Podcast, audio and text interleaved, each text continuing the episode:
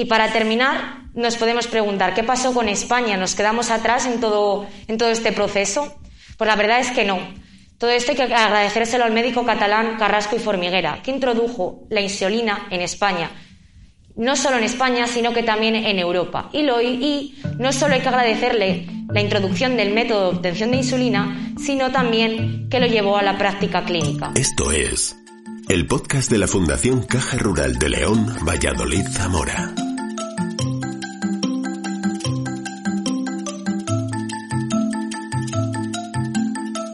Escucha la carta, las conferencias, la voz de los premiados, el argumento del autor. Investigadores, médicos, científicos, historiadores, músicos, creadores de cultura y arte, intelectuales de diversas ramas se convierten en divulgadores de conocimiento a través de este podcast. Bienvenido la última de las tres jornadas Infosalud que desarrolló en el mes de febrero la Fundación Caja Rural en colaboración con la Asociación de Diabéticos de Zamora, acogió la participación de tres ponentes. Elena Santiago, estudiante de cuarto año de la Facultad de Medicina de Valladolid, relató en este episodio la historia de la diabetes mellitus. Buenas tardes. En primer lugar, agradecer a la Asociación de Diabéticos de Zamora y en su representación a Eusebio, así como a Feliciano en representación de la Fundación de Caja Rural, por la oportunidad que me están dando por compartir estos momentos con todos vosotros. Puesto que este año se celebra el primer centenario en el que se utiliza la insulina como tratamiento en un, paciente humano, me parece de, de especial mención hablar un poco sobre la historia de la diabetes mellitus. La presentación comenzará hablando sobre la cultura egipcia, la cultura india, que es las primeras culturas en las que tenemos constancia que se habla de esta enfermedad. Poco a poco irá avanzando en el tiempo y cambiando de cultura, como la oriental, la china, introduciéndose en la cultura occidental en los siglos XVII, XVIII y acercándose a la actualidad. Se hablará sobre distintos médicos, científicos y sus distintas hipótesis de cuál podría ser el origen de la diabetes y su causa, así como el, descubrimiento de la insulina, qué pasó con el premio Nobel por este descubrimiento y hablaré un poco del papel de la mujer y de España en toda esta historia. Como toda historia, hay que empezar desde el principio. Nos remontamos al 1550 a.C., a la cultura egipcia donde encontramos la cita más antigua, en el papiro de Ebers. Este papiro tiene este nombre en, honor al egiptólogo y erudito George Eber, primera persona que estudió este papiro. Ya en la columna 39 y en el párrafo 264 se hablaba de cómo combatir con la poliuria, que es un síntoma de esta enfermedad. Es un exceso de eliminación de orina. Como vemos en la diapositiva, en esta cultura creían en recetas para combatir la poliuria, a base de bebidas, a base de savia de drago, semillas de lino, cocidas con aceite y miel, tomadas por las mañanas durante cuatro días. También creían en, agua, en tomar aguas de un estanque con, con aves, hojas de haya, fibras de drupa, leche fresca, etc. Todo machacado y colado y habría que ingerirlo durante cuatro días. Avanzando en el tiempo, ya en el siglo V a.C. y cambiando de cultura, la cultura india, encontramos la primera descripción del sabor dulce característico de la orina de un diabético. Lo encontramos en el manuscrito Atarva Veda, que es el manuscrito que encontramos en la diapositiva. El médico Susruta habla del madumee, que podríamos traducir como orina de miel, dado a ese sabor dulce característico de la orina de estos pacientes. Susruta creía que este madume era debido a dietas ricas en harinas, arroces, azúcares y por lo tanto una enfermedad más propia de las clases más ricas. Veía que sus pacientes cada vez perdían más peso, tenían una sed característica, orinas muy abundantes y cada vez estaban más cansados. Como curiosidad, vieron que alrededor de la orina de estos pacientes se reunían hormigas, porque era una orina muy dulce. En el siglo II después de Cristo, yéndonos a la medicina china, el Hipócrates chino o el sabio de la medicina de esa cultura y de la época, conocido como el Chan Chong King, hablaba de la diabetes, de una enfermedad de la sed acompañada de poliuria. Como decía, es esas orinas abundantes. una poliuria que contenía tan elevado porcentaje de azúcar como para atraer a los perros de la calle. Como había dicho anteriormente, en la cultura india veían cómo las hormigas iban a esa orina dulce. En la medicina oriental, alrededor del siglo IX-X después de Cristo, es el más ilustre de los filósofos y médicos de la época, conocido como Avicena, que en su obra El canon de la medicina ya habla de ese sabor característico, ese, sabor dulzón de las orinas, con las llamaba orinas melosas, por su similitud a la miel. Avicena llama a la enfermedad, a la diabetes, al dulab. Es curioso porque el dulab es un objeto, un instrumento que en aquella época se utilizaba para regar, para, en la agricultura. Es decir, lo podríamos traducir como regadera. Avicena consideraba que el origen de la enfermedad estaba en el hígado, es decir, que el hígado producía unas sustancias que los riñones no eran capaces de retener. No es hasta en los años entre 81 y 138 después de Cristo, en la cultura griega, cuando se acuña por primera vez el término diabetes, es decir, como hoy en día conocemos a la enfermedad. Esto tendríamos que agradecérselo a Areteo de Capadocia, un médico griego que nació en esta región, que conoceríamos ahora como la Turquía central. Este médico griego consideró que el término más adecuado para la enfermedad sería diabetes, que en griego significaba fluye a través de, haciendo referencia a uno de los síntomas de la enfermedad. Recordemos que Avicena llamaba la enfermedad aldulaf, que traducíamos como regadera, que deja pasar el agua, que el agua pasa a través de, haciendo referencia a esos síntomas de la enfermedad.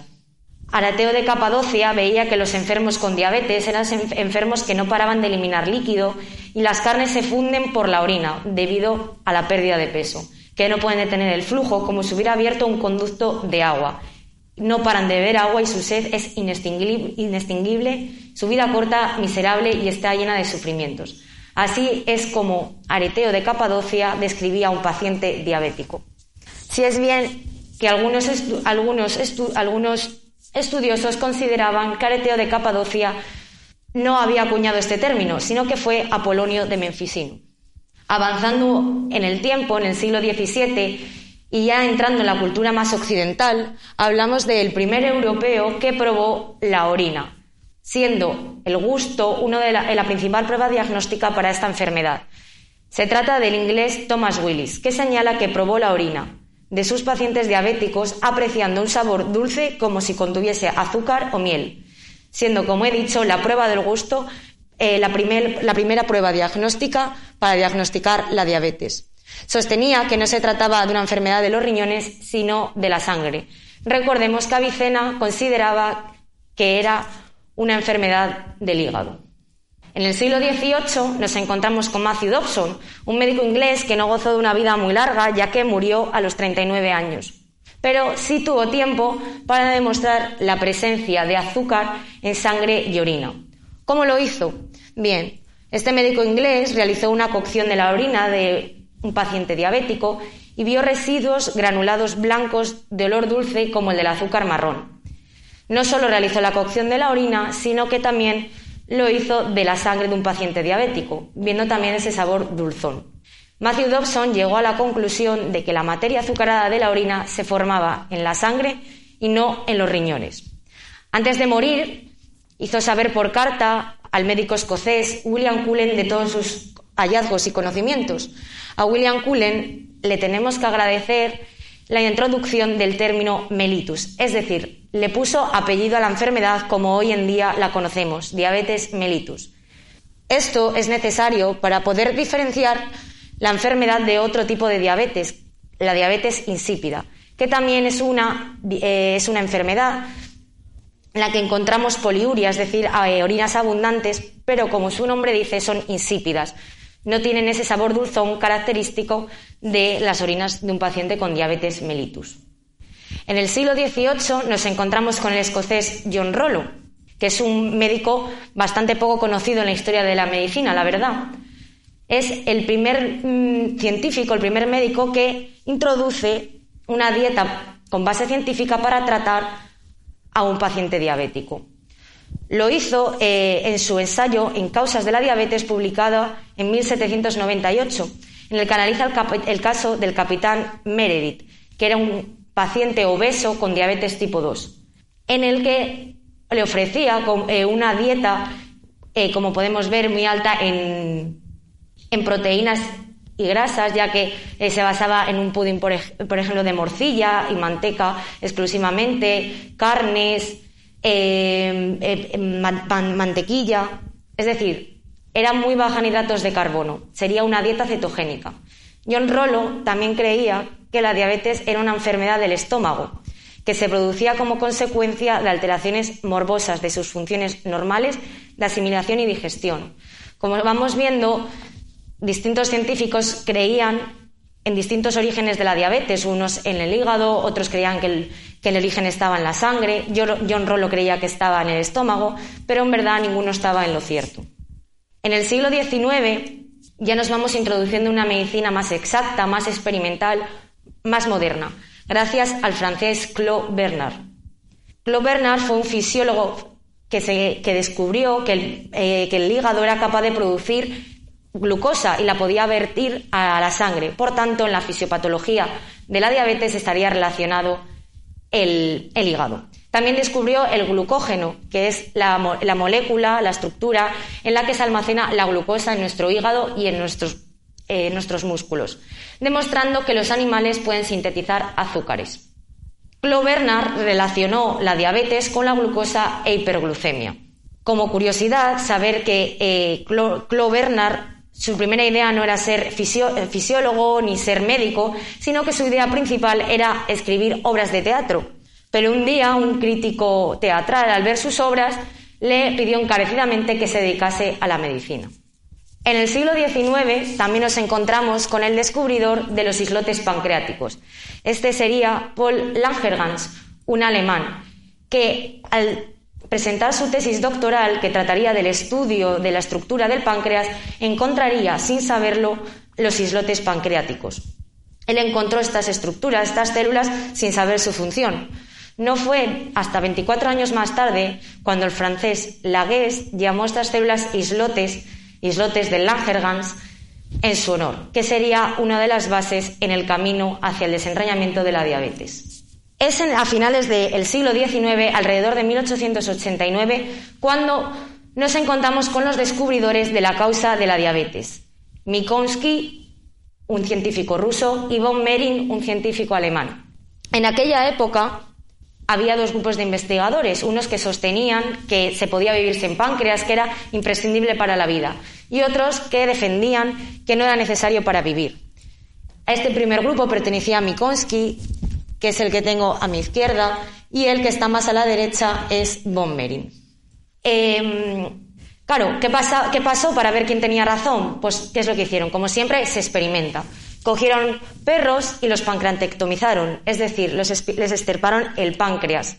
Es curioso porque ellos hicieron este experimento para ver cómo influía la ausencia de páncreas en estos, en estos perros a nivel digestivo, porque el páncreas tiene dos funciones a nivel, una a nivel digestiva y otra a nivel endocrina, esta última desconocida hasta la época. Cuando, cuando el páncreas a estos perros y llegaron al laboratorio al día siguiente, vieron que esos perros estaban cansados, estaban con muchísima sed, el, laboratorio olía muy fuerte porque había orinas muy abundantes y como tienen ese sabor dulce, daban un, fuerte olor. Evidentemente, Mikonsky y von Merin analizaron los orines y vieron el alto porcentaje de azúcar en ellos. Y quedó establecida así la relación entre diabetes y páncreas. Pero las investigaciones no avanzaron y se quedaron ahí estancadas. Como curiosidad, también deciros que von Merin, en 1886, descubre la floricina, una sustancia que se encuentra en la corteza de los manzanos, que produce glucosuria, es decir, eliminación de glucosa por la orina que es una de las bases de uno de los principales antidiabéticos de hoy en día para tratar a los diabéticos tipo 2. A principios del siglo XX, alrededor de 1906, se lleva a cabo el primer tratamiento en humanos eh, gracias al berlinés George Schweitzer, pero no tuvo muchos éxitos. Lo hizo a través de un estrato pancreático, que sería el precursor de la insulina, que posteriormente Banting descubriría a a este extractor llamó acomatol.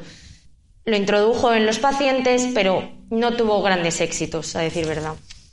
En el siglo XX nos encontramos con el fisiólogo y bioquímico rumano Nicolae Paulesco, conocido como el precursor olvidado. ¿Por qué digo esto?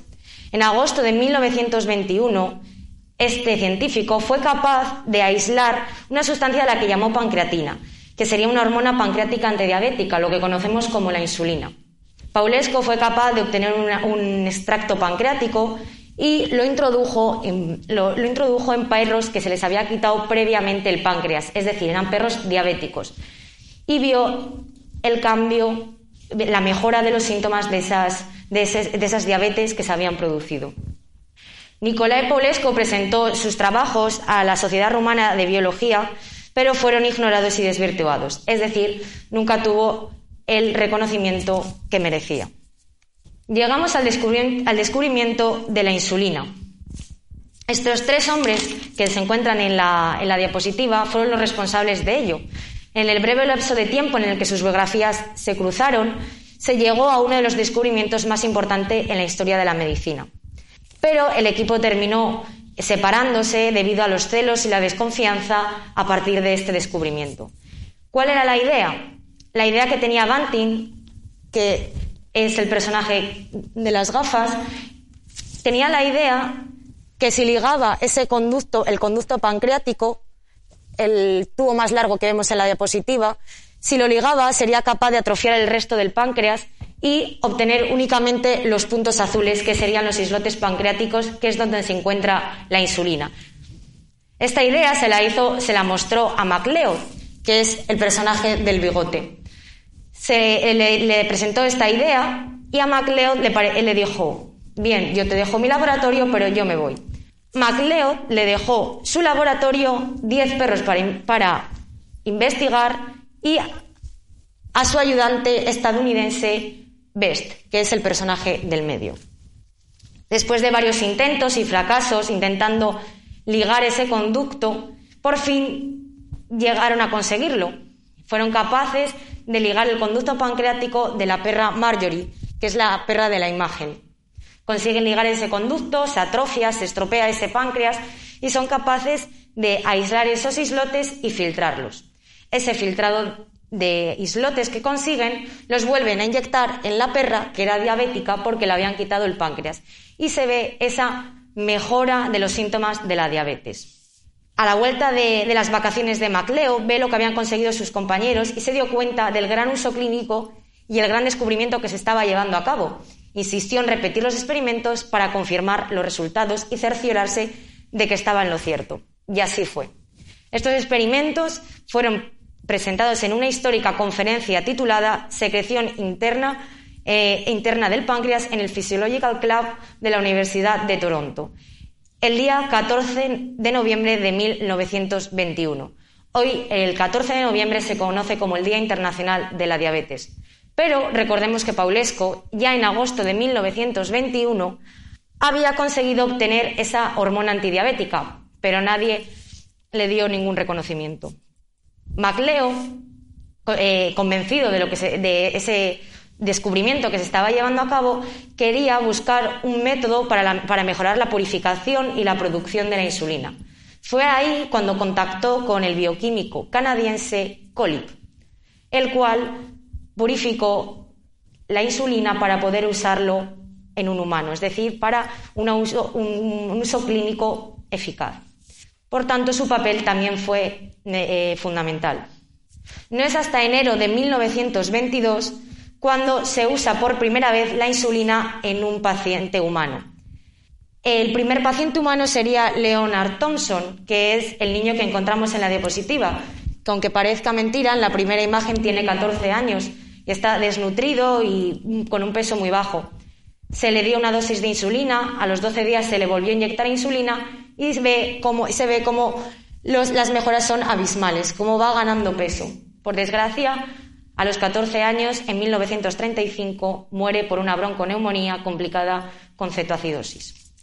¿Qué pasó con el premio Nobel en 1923? Bien, pues el premio Nobel de Medicina y Fisiología de este año se le otorgó a MacLeod y Avantin. La decisión fue muy controvertida por varias razones. En primer lugar, por la premura entre los descubrimientos y el premio. Recordemos que se habían presentado los estudios en 1922 y se les está dando el premio en 1923. En segundo lugar, por no darle eh, ningún premio, no, no, tener ningún, no darle ningún premio ni a Colip ni a Best. Colip es el de la foto de blanco y negro de arriba, que había purificado la insulina, ni a Best, que había ayudado a Banting a obtener la insulina. Y en tercer lugar, por lo excepcional que es, que lo excepcional que es darle a un científico un premio Nobel el mismo año que se le nomina.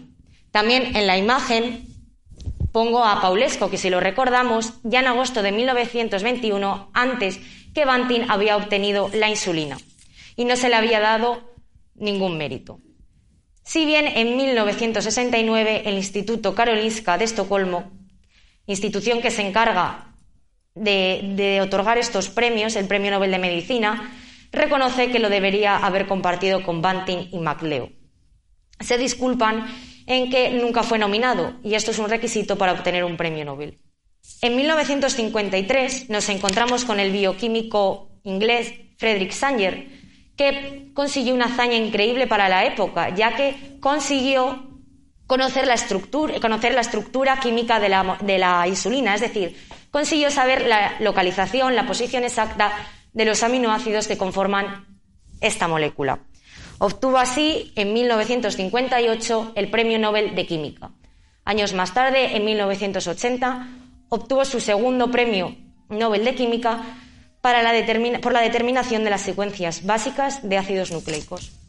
Hasta 1959 no habíamos visto ninguna mujer en la historia de la diabetes, pues es aquí cuando Rosalind Yallow, una estadounidense especialista en medicina nuclear y física, cuando perfecciona eh, el, radioinmunoanálisis, que es un método a través del cual podemos medir las concentraciones de sustancias muy pequeñas en el, en el plasma.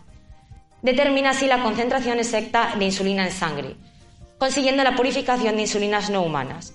Consigue por ello en 1977 el Premio Nobel de Medicina y Fisiología, siendo la segunda mujer en recibir dicho premio. La primera fue Gertie Cori en 1947. Ya lo decía Rosalind Yallow, cualquiera sea lo que haga una mujer, que deba hacerlo el doble de bien que un hombre para que sea considerada la mitad de buena. Bueno, sabemos que no solo existe la insulina para tratar la diabetes, sino que también existe otro tipo de, medicamentos, los antidiabéticos orales. Hago un poco de mención a Jambon y Loubautiers, que son dos médicos franceses que dan las bases para eh, este tipo de, medicamentos, para los antidiabéticos orales. Una vez más, de forma accidental, encontramos un tratamiento para la diabetes. ¿Por qué? Porque en aquella época se estaba estudiando un medicamento para las fiebres tifoideas, el RP2254, que se veía uno de sus principales efectos secundarios serían las hipoglucemias graves. Este medicamento sería un tipo de sulfamidas que posteriormente en 1955 serían las sulfonilureas, uno de los principales antidiabéticos orales. También en 1918 el médico japonés Watanabe descubre la guanidina, que veía que reducía la glucosa en sangre. Al principio todos los medicamentos que se intentaron obtener a partir de esta molécula eran tóxicos, pero pasados los años, en 1957, se obtiene la metformina a partir de la guanidina, que es uno de los principales antidiabéticos actualmente.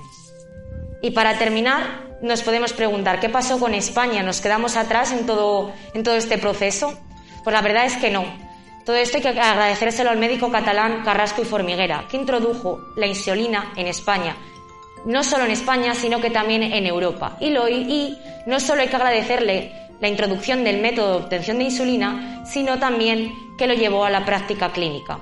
Recordemos que en Canadá se empezó a usar en enero de 1922 y en octubre de 1922 en España ya se estaba tratando a pacientes con insulina.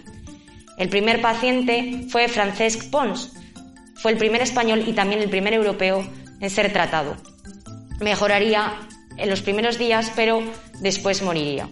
Como curiosidad, Carrasco y Formiguera obtenía eh, la insulina de los páncreas de, los cerdos del matadero de Barcelona. Por ese motivo, por la incompatibilidad entre cerdos y, y humanos, tendría muchos efectos secundarios.